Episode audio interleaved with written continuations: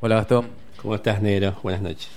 Nos dimos cuenta que eh, sin el café Einstein, que es el tema que vamos a tratar hoy, no existiría un cemento. El café Einstein sería como el embrión que parió a cemento. No podemos saberlo, no podemos comprobarlo, no podemos demostrarlo, pero creemos que sin café Einstein no cemento no hubiese no hubiese ocurrido. Así que me parece que es importante y, y además interesante poder contar cómo se gestó Café Einstein y principalmente el contexto político que rodeaba la Argentina eh, es más que importante y más que valioso y más que... Vale, sobra coraje a la- al experimento. Eh, recordemos que el café Einstein eh, está ubicado en el- una, una vieja casona de Avenida Córdoba y Pueyrredón. Y fue inaugurado durante la Guerra de Malvinas, en el año 1982. Y se convirtió en un bar que fue fundamental en la, en la movida rockera de, de principios de los 80. Eh, eh, Einstein eh, es la- el, el punto de partida para la trilogía, por ejemplo, de Chabán, que fue Einstein, eh, Cemento y República de Cromañón. Claro, porque Omar, al que hace referencia a en su canción, es Omar Chabán. Sergio es Sergio Einstein, que también tiene una larga historia y muy interesante. Eh, fue uno de los socios de Omar Chabán. Y Helmut Ziger es el otro integrante de esta trilogía, de este tridente que pusieron en marcha este café que estaba ubicado, como comentabas recién, negro, En Córdoba y Pueyrredón. Córdoba de Porredón, en un primer piso, en- o sea, imaginemos ¿no? que era un lugar, prim- primero, no muy grande, donde aproximadamente cabían no más de 100 personas, y el contexto histórico creo que es lo fundamental para destacar, que tiene que ver precisamente en los últimos años de una de las más sangrientas dictaduras que nos tocó vivir como argentinos. ¿Sí? Y, y en uno de- también de los, además de, de- dentro de esa historia y dentro de ese gobierno, dentro de esa dictadura, uno de los momentos más tristes que tuvo que ver con la guerra de Malvinas, que se cobró la vida de, de muchísimos jóvenes argentinos. No, no era fácil tampoco inaugurar un bar en, eh, en plena dictadura y más en un contexto de, de, una guerra. Convengamos y recordemos que el gobierno militar fue uno, de, los- de sus últimas de sus jugadas fue eh, mandar pibes a la guerra para eternizarse en el poder. Bueno, ya sabemos cómo terminó la historia. Eh, lo que queríamos contar y lo que queríamos eh, desgranar hoy sobre este tema, de que la idea del café Einstein se forma, eh, Sergio Einstein eh, vivía en Holanda, más precisamente en Ámsterdam, y fue deportado. Cuando regresa a Argentina, a la casa de sus padres en Caballito, eh, se da cuenta que en Buenos Aires la movida no, no, no existía. Entonces la idea de él fue, bueno, eh, trasladar o, o- o recrear eh, un bar que tuviera la idiosincrasia de los bares que él visitaba en Holanda, por ejemplo. Y es por eso que eh, empieza a, tratar de contactarse con gente que pudiera eh, tener la misma idea o compartir mismos gustos o que lo acompañara en la locura esta de abrir este café. No había, o sea, no había movida porque en realidad no había bares, no había primaba el miedo, sí, primaba el miedo, la represión estaba a la orden del día y claramente no había posibilidad de ningún tipo de expresión y mucho menos artística. Y claro, eh, entonces a partir de ahí, a partir de esa imposibilidad de empezar a de poder expresarse, de poder decir sus cosas, de poder manifestarse de manera artística, ¿no? O sea, eh, aclaremos y, y es importante destacar que eh, uno de los pilares fundamentales de la democracia, donde se construye toda nación y toda, toda sociedad, tiene que ver con la cultura y claramente este gobierno militar, entre tantas cosas, fue que tuvo y entre la- las tantas cosas que, que atacó y intentó eliminar y, fue y tuvo que ver con la cultura. precisamente por eso, cuando Sergio vuelve de, su estadía por, por, Europa, encuentra una Buenos Aires totalmente apagada, totalmente callada, totalmente eh, imposibilitada de, expresiones artísticas y a partir de ahí es como que empieza a buscar la manera, por lo menos intentar eh, proponer un lugar y encontrar un lugar donde se pudieran juntar y empezar a, hacer lo que tenían ganas de hacer y lo que sentían hacer que tenía que ver con el mundo artístico. Y así fue como se fue gestando Café Einstein. Eh, eh, Sergio convoca a Omar Chabán eh, y Omar Chabán en la primera reunión que tienen para proyectar el, bar café aparece con Helmut Ziger que es el que decíamos recién que nombra la canción Recordemos que Omar Chabán era descendiente árabe y Helmut Ziger era descendiente alemán. Eh, eh Chabán había ido a un colegio eh, alemán, eh, con, lo que todo esto implica, ¿no? Con el Para un judío. Sí. Para un judío, mandarlo a un colegio alemán era como decir, es, una, es, algo increíble. Bueno, fue discriminado durante toda su etapa escolar y el único amigo que, que hace Omar en el, en el colegio es Helmut. Entonces, la única condición que le pone a Sergio Einstein para eh, proyectar el bar es que si su amigo Helmut no estaba eh, entre los convocados, él no, no formaría parte del proyecto. Bueno. Claro, y además, bueno, esto es eh, algo que, que aplica para, para hoy, aplica para cualquier historia y tiene que ver con algo que por ahí eh, dijo alguna vez el escritor colombiano García Márquez, que dice que la historia no tiene, no tiene que ver con lo que uno vivió, sino más que bien tiene que ver con lo que uno recuerda de lo que vivió y la manera en que tiene o cómo lo cuenta, ¿sí? Por lo tanto, a partir de ahí, teniendo en cuenta eso, todo relato de alguna manera tiene una parte mitológica.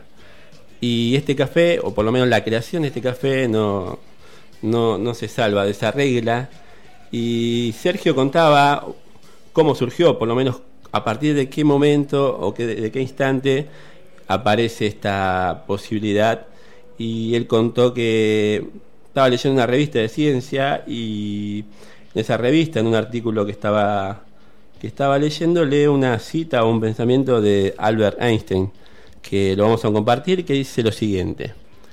Cuando una partícula o una forma de vida cae en un medio extraño o diferente, solo pueden ocurrir dos cosas.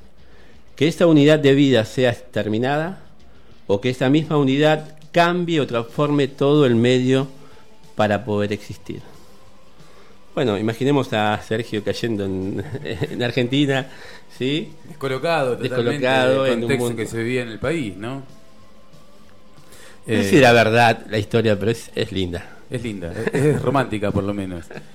Les recomendamos a todos que hay un libro que se llama Frankenstein, que es eh, el, libro, el libro de Einstein, que cuenta todas sus peripecias por Europa y lo que tiene que ver con lo que trajo con la con lo que trajo de allá queriéndolo trasladar acá. en el prólogo de su libro, que lo escribe Diego Fontanet, artista plástico, que era de las primeras performances que hacían en el Café Einstein, dice, conocí a Sergio Einstein en el año 1982, en el Café Einstein. Ahí fue donde empezó todo. Nos unió el arte, la locura, el dada, el punk, el anarquismo y los sueños de libertad. Los relatos y las memorias ficcionadas de Sergio Einstein no, hablan de fragmentos de vida, a menudo con una impronta tragicómica y de una búsqueda permanente por encontrar un lugar. Expulsado hacia los límites de la sociedad actual que solo nos ofrece canibalismo y destrucción la imaginación y la rebeldía son las herramientas del artista para crear mundos nuevos. Un escape tal vez, pero nada ingenuo. Como decía Antonin Artaud, puede que esté huyendo, pero a lo largo de mi vida busco un arma. Bueno, eh, como decías, Nero, eh, estas bandas y principalmente Sumo, ¿no? Eh, tocaba todas las, casi todas las noches, por lo menos uno se podía cruzar con Luca en ese bar. Y Luca vivió en el Einstein, eh, tocaba, ah, más allá de tocar con Sumo y con Sumito, que era su banda alternativa, Luca vivía, comía y lo había, eh, había era como un albergue para Luca, el Café Einstein. Pensemos que este lugar, este café, estaba ubicado en un primer piso, un edificio, y de alguna manera también para ponerse a, resguardo de, todo lo que estaba pasando, y aún así, eh, el día de la inauguración, terminan todos en cana. Todos, no queda uno. No queda uno, ¿no? Y así sucedían, no todas las noches, pero casi todas las noches. El bar estaba abierto eh, de martes a domingo y tenía varias actividades. Eh, por lo menos relatan las, crónicas del momento que muchas veces mientras una banda estaba tocando, detrás de esa banda estaban artistas plásticos eh, construyendo de manera colectiva un mural. Porque en realidad lo que se buscaba en ese momento era eso, ¿no? Era poder juntarse, poder hacer sus cosas, poder expresarse. Y así como Einstein también estaba el paracultural, que también eran, eran grupos. de la misma época. Eh, y también, eh, una vez el paracultural, que, tantos que formaban ese, ese grupo o ese colectivo de, de gente que tenían que ver con más que nada con el teatro, un día lo escuchaba a Carlos Belloso contar, y él aclaraba, o por lo menos le bajaba un poquito el precio, y, él decía, no, en realidad no éramos un movimiento, en realidad éramos, primero que hacíamos, éramos artistas y somos, y somos artistas que hacían cosas para artistas, porque la única manera, o por lo menos eh, era la, casi la única posibilidad de poder mostrar sus cosas, y se juntaban artistas mostrando sus cosas a otros artistas. ¿Y por qué? Podría surgir la pregunta, decir, ¿por qué? Y porque realmente, primero que había mucho miedo, ¿no? Imagínate eh, hasta el público tenía miedo porque siempre terminaba la cosa más o menos igual.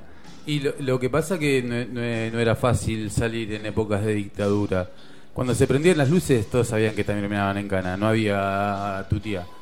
Era, era una forma de decir, bueno, sí, eh, caía la policía y, sabían que terminábamos todos en cana. Entonces uno sabía que salía, eh, se iba a Einstein y no sabía si volvía a su casa. Sí, contaban miles de anécdotas, ¿no? Donde cuentan que durante cualquiera, ¿no? Cualquier noche caían personas de los servicios y deambulaban por el lugar y uno ya los conocía y pasaban y se mezclaban entre la gente y uno ya de alguna manera se incomodaba con la situación. Así que además de, de la calidad artística de todos los que conformaban eh, esa, ese grupo, eh, también hay que destacar el coraje que tenían, ¿no? Para, para poder, a pesar de la situación, a pesar de la represión, poder juntarse, poder generar espacios donde puedan mostrar y manifestar eh, las cosas que pensaban, las cosas que sentían y la manera en que elegían para expresarlas. Yo recuerdo ahora una anécdota que contaba el ruso Berea. Él contaba que una vez, yendo a uno de los primeros recitales de Los Violadores en el Auditorio Buenos Aires, en, la misma época, contaba que a mitad de recital eh, se encienden todas las luces, algo normal para esa época, se encienden todas las luces del lugar. Y estaba Chabán también, destacó eso, que estaba Chabán, y Chabán a modo de protesta describía que estaba con un, traje blanco. A modo de protesta, sube el escenario, se tira de panza en el escenario. Y bueno, Piltrafa la primera reacción que tiene es agarrarlo de los pantalones y revolearlo a la segunda fila de butacas. Lo revolea a la segunda fila de butacas, toma el micrófono y dice: Tienen miedo, ¿no? Están todos cagados. Y el ruso Berea destacaba que sí, realmente estaban todos cagados. Imagínate, se prenden las luces del lugar. El final del cuento era parar todos en la comisaría. Dice, están todos cagados, ¿no? Están todos temblando. Bueno, eso es la represión. El miedo es la represión. Bueno, eh, volviendo a, los violadores, los violadores son una parte importante del café ¿eh? Sí. No, no, no es poca cosa lo de los violadores. Recordemos que en épocas de Malvinas o de, Guerra de Malvinas hubo un festival de la solidaridad argentina para los combatientes que estaban allá. Eh, y las únicas dos bandas que se negaron a participar fueron virus. Por un motivo, el, clan Moura tenía a su hermano desaparecido, chupado por la dictadura, que nunca más regresó. Y los violadores, que eran unos pendejos irreverentes, dijeron que ellos no estaban dispuestos a tocar a nada que sea a favor de la dictadura. Y cuando hablamos de Festival de la Solidaridad no estamos hablando de bandas o de, o de, músicos poco conocidos.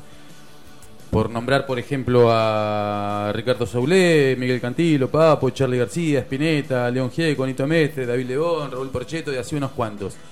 Pero el tema no es el, acá no es achacarle la culpa a los músicos es eh, cómo vendió el, aparato militar, la, propaganda militar, cómo, cómo nos vendía. ¿Quién no tuvo un familiar o algún vecino del barrio, algún conocido que se, era capaz de ir a inmolarse a Malvinas y levantar la bandera y matar eh, bajo las órdenes de un general borracho? Todos hemos tenido o hemos conocido a alguien o no. Sí, además eh, no había posibilidad de enterarse realmente de la realidad o por lo menos lo que estaba sucediendo, eh, como siempre los medios operando a favor del, en este caso de, este gobierno de facto. No hay mucha diferencia con lo que pasa no, por eso mismo, los, siempre los, los medios, los grandes medios, los multimedios, eh, operando en este caso a favor de la dictadura, caso similar a lo que está pasando hoy, ¿no? Y, la única manera, o por lo menos la única posibilidad, era escuchando Radio Colonia, que está del otro lado del río, eh, que realmente con sus reportes contaba lo que realmente estaba sucediendo en esa sangrienta como cualquier guerra eh, en Malvinas.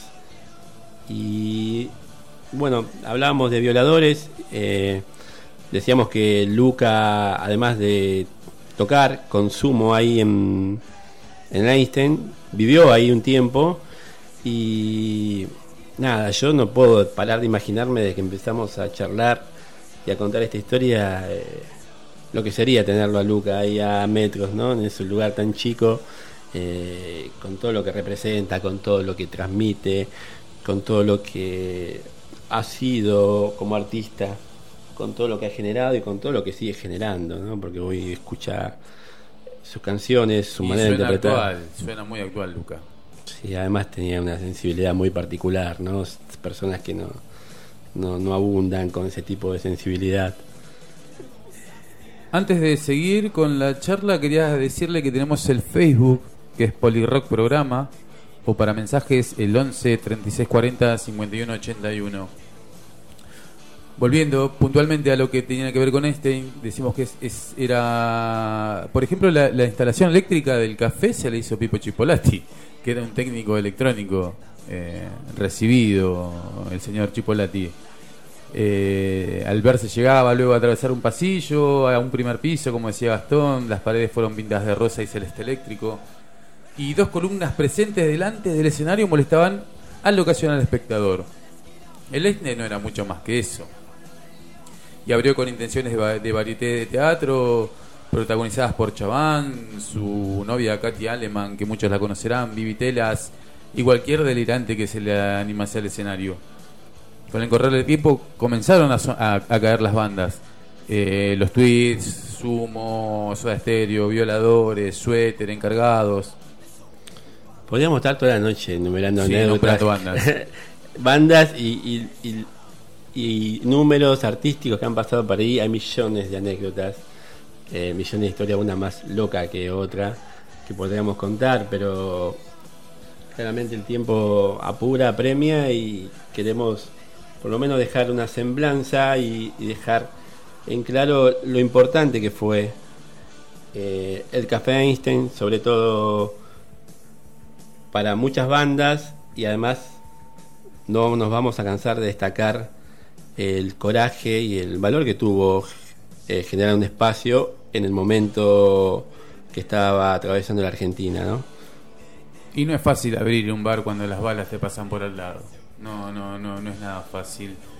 En la, época ni plantar una semilla y que eso, bueno, por, por, eso mismo nosotros nos planteamos antes de hacer el programa sobre cemento que sí o sí el Café Einstein se merecía un programa. Eh, ¿Por qué? Por toda la movida que ha generado, por toda la idiosincrasia que ha generado y por todo lo que ha pasado en ese lugar. era casi imposible, ¿no? Para, para el movimiento artístico, eh, cual fuera eh, la disciplina, estamos hablando de la música, hace un ratito nombramos al, al paracultural, también se había gestado otro movimiento que tenía que ver con el teatro abierto, que también eran todos, o por lo menos la mayoría, de dramaturgos argentinos, muchos en el exilio, algunos acá, escondidos. Eh, se había generado una convocatoria casi en la clandestinidad para escribir obras cortas. Estas obras se iban a presentar en, en una serie de, jornadas y se logró hacer, se presentó, se generó toda esa movida y terminó más o menos como siempre terminaban las cosas y en este caso mucho peor porque hubo hasta bombas en el, en el teatro donde se estaban presentando en una de las jornadas eh, que se estaba mm, generando eh, teatro abierto, el, teatro voló por los aires, por lo menos explotaron varias bombas. Y yo quiero destacar algo acá, que a veces uno se sorprende cuando empieza a recorrer la historia, se sorprende eh, del presente de algunas personas o de algunas personalidades que dentro de ese grupo, totalmente comprometido, con un gran compromiso, estaba el actor Brandoni. ¿No? Es, raro, ¿no? Hoy, con el diario de hoy, pensar que Brandoni. Sí, sería utópico pensar que Brandoni estaba comprometido con causas que tengan que ver eh, contra lo establecido.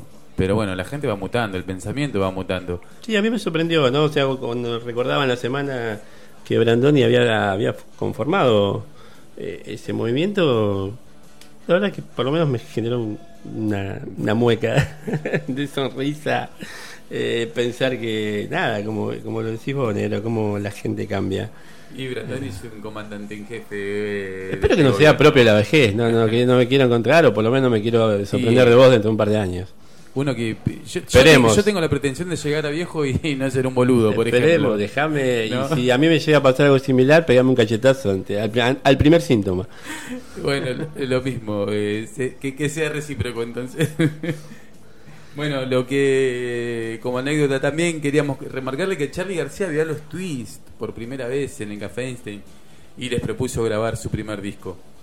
Así que eh, nos damos cuenta de, del abanico de personas que asistían. No había otro lugar, gente, no había más nada. Más tarde se creó el Stu Free Pub y la disco cero, pero... Si uno se podía podía entrar y se podía sentar a una mesa y quizás podía encontrarse con Andrés Calamaro al lado, con Fito Páez enfrente, eh, nada, una locura. Y con Luca Prodan colgado de, de los tirantes del techo. Hay una descripción hermosa, ¿no? Que hace eh, el amigo Chaván. Gustavo, vamos a lo, a lo que dice Omar Chaván sobre Luca Prodan, por favor cómo era la relación de Sumo con el público en esos primeros shows. Ah, la relación de Sumo con el público era impresionante. Él se colgaba en las paredes, gritaba, se tiraba. Era totalmente erótico. Las mujeres se excitaban con un hombre que no me parecía, pero era impresionante. Él estaba más gordito, como más fuerte. Además usaba una camiseta muy desgarbada, toda rota, sucia, que se le había regalado un pan roñoso por la calle. Me acuerdo que él dormía en el zoológico. Tengo una gran rememoranza de que él una vez estuvo en el zoológico, después daba el piste a unos animalitos, y tengo esa anécdota, que alguien me la contó, porque todo se transforma en una especie de anecdotario, donde se hace real. Entonces tu pregunta mismo me evanece en este espacio, en este cuadrángulo, que era como una especie de ranchería. Café Einstein tenía arriba unas maderas así, de las cuales Lucas se colgaba y quedaba como aprisionado en esta especie de parrilla. La gente exaforada lo miraba de abajo y le gritaba y le gritaba y le gritaba. Los músicos se movían en la batería, ¡ah! todos gritaban. Omar Chaván hablando sobre Luca Prodan. Bueno, está claro que además de había mucha mucho desborde, mucha cosa por decir, esa pasión, esa manera de relatar, esa manera de decir que tenía Chaván, era, era parte de, su personalidad, ¿no? Además que era un hombre de teatro y entonces eso le daba herramientas, tenía herramientas como para poder describir. Y yo creo que no, no, no agrandaba nada, yo creo que Lucas fue, fue, es, me atrevo a decir, eh, nada, una... Sí, yo creo que el, Tano es, es, un ícono rockero y ha plantado bandera y es imposible no no soslayarlo todo el tiempo.